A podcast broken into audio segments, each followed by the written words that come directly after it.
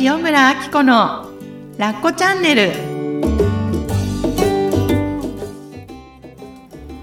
ラッコチャンネルは他人の価値観から自由になってあなたらしく心豊かに過ごす方法をお伝えする番組ですこんにちは塩村あき子ですこんにちは、小色場の岡田です。岡田さん今日はですね、はいなんとスペシャルゲストの方をお呼びしておりますはい。ぜひご紹介ください。はい。心理カウンセラーで HSP 専門のカウンセラーをやられています。坂本純子さんです。よろしくお願いします。よろしくお願いします。えー、純子さん、んえー私純ちゃんって呼んでるので、今日は純ちゃんでいきますね。えー純ちゃんとは私が、えー、と一番最初心得塾の、うんえーカウンセラー養成講座を卒業してからまた、えっと、新たにまた、ま、学んだんですけれども、はいそこのスクールで出会ってからのご縁なので、もう8年9年ぐらい経ったのかな、9年目、9年目ぐらいかそれぐらい。うんね ?10 年目？よく覚えてない。計算ができない。ね。だ ね。で、えっ、と、お互い心理カウンセラーとして活動してきて、で、えーそうですね、純ちゃんは HSP 専門カウンセラーということをやられていて、うんまあ、ちょっと今日ね、その話も聞いてみたいなと思うんですけれども、まずは簡単にご自身で自己紹介ってしていただけますか？はい。心理カウンセラーの坂本純子です。よろしくお願いします。お願いします。はい。あの、HSP のうん専門ということで、うん。えっ、と、まあ、HSP、刺激に敏感な人た刺ち激、非常に敏感な人たちということで、あのーなんだろう。些細な刺激もうん。拾うので、うん。あの、五感を通じて感じる感覚が、うん。そうじゃない人よりも、うん。とても敏感なんですよね。うん。だから、うん。人の顔色とか、音とか、うん。色とか、うん。まあ、五感で感じるもの、うん。あのうんそう色にも敏感なので、うんえっと部屋にあるいろんな色があると落ち着かなかったり。あうん。あとは騒音、まあ、人よりも聴覚が敏感なので、うん。ー大きな音にすごくちょっとびっくりしちゃったりとか、音に集中できないとかっていうことが起こりやすくて、うん。一番あの HSP の人が困るのがうん人の顔色が気になってしょうがない。うんああそうなんだそれも刺激の一つなんだそうね。あのー敏感だから HSP じゃない人がうん見過ごす人のちょっとした筋肉の動きとかもうんキャッチするのね。ビッグみたいなそうそうそうそう。ほっぺがちょっと口角が下がったと そうあか私のせいでイライラさせちゃったかもとか、はいはいはいはいそれで困ってる人が多くなて、るほど。そういう人に向けて心理カウンセリングをすることが多いです。なるほど。あの岡田さん HSP って聞いたことありますか？あ初めてでした。あ。そうですか。今の。今ね。うんそそういう方いらっしゃるんですね。そうなんです。あのね本とかね最近あのちょっとずつ増えてきて認知はされうんやすくなってきたのかなって感じなんですけどでも実際私もそんなに詳しくなくて、うん今日ねあの純ちゃんをお呼びさせていただきました。でリスナーさんの中にもね、うん。きっと私あなるほど私ってそうだったのかってね、うん。なんか知ってほっとする方もいらっしゃるかもしれないし、またなんかいろいろお話を伺っていきたいと思います。よろしくお願いします、よろしくお願いします。はい。あの今純ちゃんのお話でね刺激五感を通して刺激を受けやすい方たちうん。っていうお話だったんですけどじゃあ部屋の中がねさっきごちゃっとしてるのも気になって落ち着かなかったりとか色とか、うん、あの部屋にいろんな色があると、うん。そこに意識がとらわれて集中しづらいっていう人は結構多い。なるほど。そうなんだ。うんじゃあねなんか私すごい片付け下手なんですけど そういうのでちょっとイラッとしたりとか自分の部屋の居心地の悪さを感じてたりとかそういう人もいるっうん、てことだよね。そうね。うーんちなみにアッコさんはその話を聞いた時、うんご自身どう感じました？自分を。あの自覚は全然なかっはい。たんですけど、もしかしたら過去の私ってそうだったのかもしれないなって。まさにその人の表情でピクっていうのが、なんか無意識にキャッチしてて私のせいかなってやっぱり思ったことがあったりとか思ったことがあるってレベルじゃないですよね。うん。なんか常に気になっちゃうっていう時期が、時期？時期っていう短いものでもないですよね。なんかあったりとか、うん、視覚から入ってくる刺激どのぐらいだったのかなわからないけどでも無意識に何かをすごくキャッチしてたのかもしれないって、今の純ちゃんのお話を聞いて、うん。うん、思いました。うん。えーであのー、純ちゃんのところにいらっしゃるクライアントさんはどんなことを訴えていらっしゃるんですか？うん。あのーやっぱり敏感だから、うん。その場の空気とか、うん。人の顔色とか、うんあのーやっぱすごくキャッチするのね、うん。うん。うん。だからあの自分の一言でうん。相手がうん。どう感じてるかっていう相手中心、ああそっか、うん。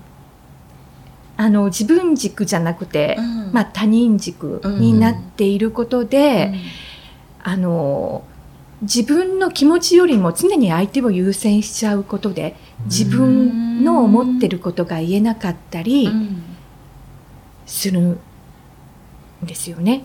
であの、うん、でそれを続けてるとやっぱり苦しくなっちゃうじゃない、うん。人って自分の本音があってうん。それに沿って生きていきたいんだけれども、うん。それを常に抑圧した状態でうん。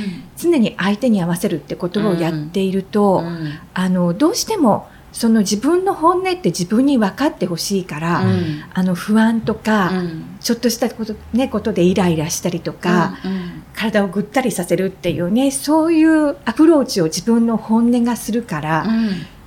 やる気がどうしても起こらないとか、うん。人と関わりたくないとか、自分の本音がそういう、まあ、症状体のかん体を通じてそういうメッセージを伝えてくる。うんぐったりとかうん。することでもう頑張れないよみたいな感じ？うん、早く私の本音に気がついてどんどんどんみたいな。な腹の底から、うんうんうんうん。あの本音の叫びみたいな感じがうん。不安とかぐったりさせるとかっうん。てなってくのね、うん。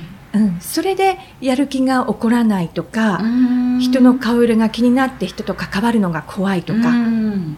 そんな風になっていった時にご相談を受けることが多いです。そっか。うん。その方たちはどうして純ちゃんをにたどり着けるのというか、うん。純ちゃんはどうしてその方たちの気持ちが分かるの、うん。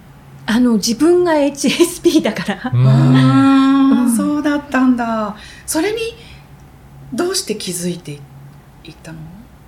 えっ、とねあの一緒の講座を受けてたじゃない？はい。であの9年前ね。そうそう9年前。一緒に講座を受けていて、うん。それであのまあ自分と向き合うってことをずっとやってきたじゃない、うん。うん。うん。でその後に、うん。まああのカウンセラーになって、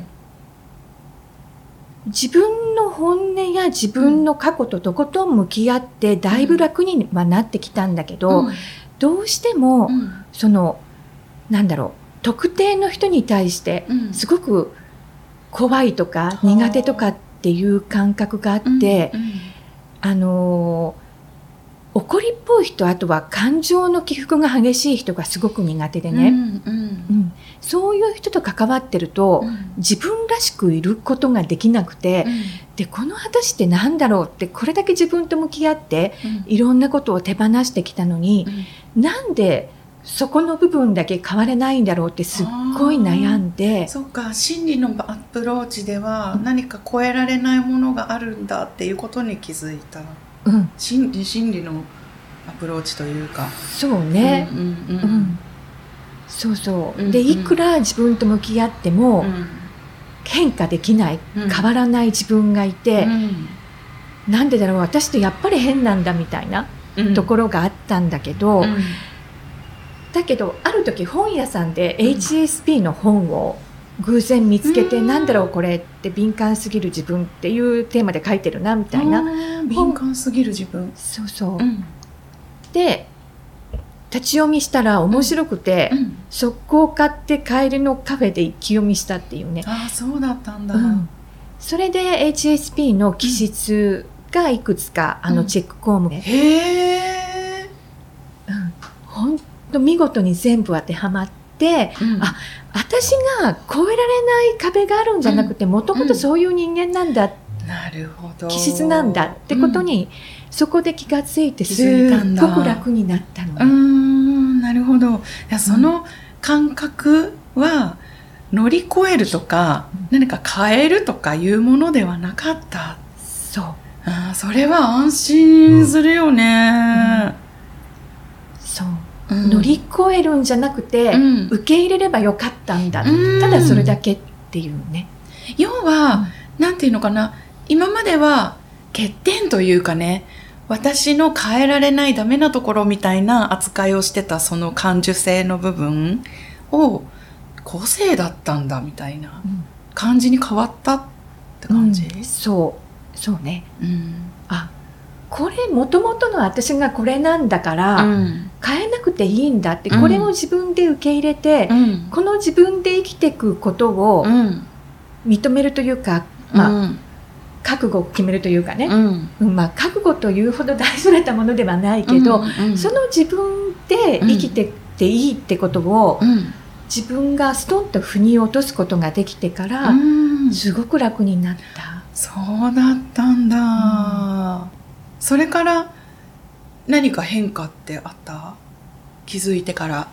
うん、あのねそれまではねあのなんていうのかな自分じゃない誰かになろうと思って頑張ってたあ出た。このキーワード。うん、あの本当ひ誰とでもフレンドリーに関わることができて、自己主張ができて、うん。カリスマ性があって、うんうん。ちゃんと自己表現ができてっていう人るよね。を 目指してたんだけど、いや無理無理っていうかなんていうのかなそうじゃないよねって、うん。私それ本当にやりたいわけじゃなくて、うん。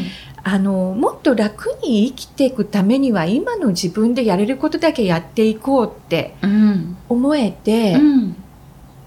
頑張ることをやめたのね。うんで一番なんだろう。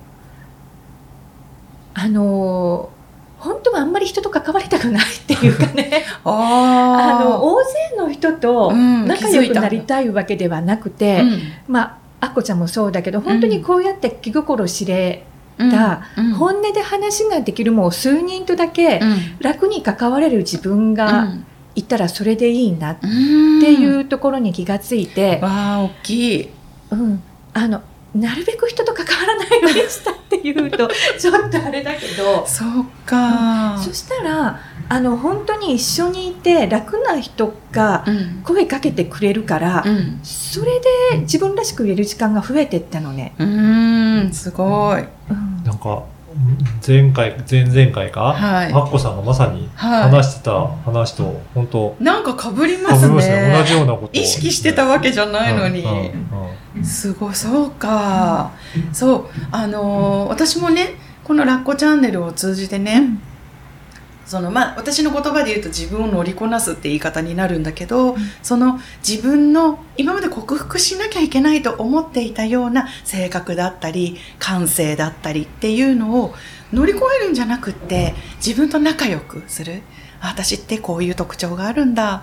こういうデコボコがあるんだ。愛しいじゃんこれも、うんって言いながら生きていくのがすごくぱり幸せなことだしそれで自分自身もっと心豊かになっていくんじゃないかなって思っていたのね。そう。それでね、あのーちょっとまずこれを先に聞きたいなと思って、純ちゃんの話をね、これからたくさん聞いていきたいんですけど、あのーそれでね、ラッコチャンネルで私がこう、伝えていること、自分を乗りこなす。まあ、私の言葉でもう一個言うと、自分の光に照らされて生きていこうっていうのを一つコンセプトに掲げていて、それってどういうことなのかなっていうと、まさに他人から得られる承認とか、じゃなくて自分の心の中で湧き上がる感情とか感性可愛いなって思った時に心がキュンとするとか、あとはイラッとした時にちょっとこう心の中でねわってこうエネルギーがふわって湧くような感じとかそのまさにその感覚があのエンジンというかねなって自分の魅力そのものなんじゃないかなって思っていてでこの光に照らされて生きていこうっていうのを皆さんに今届けようと思っているのね。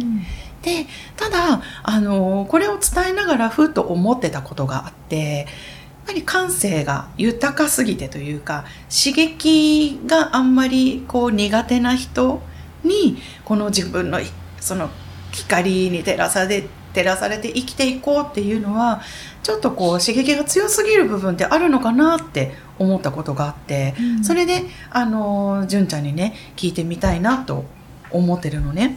であの聞きたいことは感性があの豊豊かすぎるって変な言葉だななんかななんて言ったらいいんでしょうかね。感受性が強いとか。強い。それそれそれそれ。感受性が豊いろんなことに敏感に反応してうん。しまうものを持ってるので、うん。うん。だからもうなんていうのかな感じるために生まれてきたっていうか、うん。もう刺激がいっぱい生きてればおこね、うん。あのあるのでうん。それを感じる、うん。うん、とことん感じていいのね。だから感じない人を目指すんじゃなくて、うんもう全部感じ尽くすくらい感じていいのでね、うん。うん。うん。うん。感じていい感いいじていいよって自分に言ってあげるってことが大事なん。だうん。あの何を感じても OK うん。何を感じても OK あのーやっぱり HSP って、うん。あの5人に1人って言われてるから、あーだから結構いるん。ですね。そうなん。ですよ。うん。ね、まあ5人に1人って結構いるけど、でもそうじゃない人が世の中多いことは確かでね。はい。うんで、その中で、うんそうじゃない人になることを目指さない。ううんんうん。で、あのーそうじゃない人がうん感じてないことを感じるうん感性を持って生まれてきてるから、うんだからそれって才能であり能力なのね。うんうんうん確かうにんだからそれを自分のプラスに生かしていくうん。そのたくさん人よりも感じる自分のままうん。幸せになるために生きていく。幸せになっていいっていうなるかほど、うん。そっか。だからねその感じることってまあポジティブなこともあればネガティブに感じることもあると思うけどその両方とも何を感じてもいいよってうんいうことなんだねまずは、まずは、うんうん。そこを感じないとやっぱり自分が苦しくなっちゃうから、うん感じるのは自然反応だから、うん。そこに蓋しちゃうと苦しくなってそ当然だから、うん。まずは何感じてもいいから、うん。あのいい悪いって判断しちゃってるのは自分なのでね、うん。ネガティブなこともうん。感じてるじ自分もうん。OK うん。で自分でししていいんですよ。すごいなんかこれ前回のお話と通じますね、かなり通じますよね。わああの感じるために生まれてきたって純ちゃんの言葉から飛び出てきてもすごく心に打たれたんですけど私もまさにそれを思ってそれを皆さんにも伝えたいと思っているんだよね。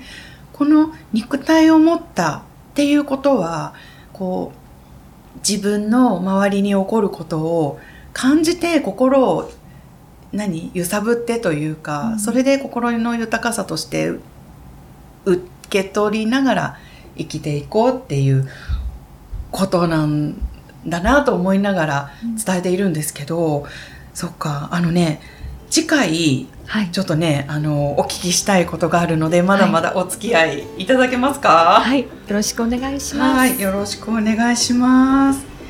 ラッコチャンネルは他人の価値観から自由になってあなたらしく心豊かに過ごす方法をお伝えする番組です。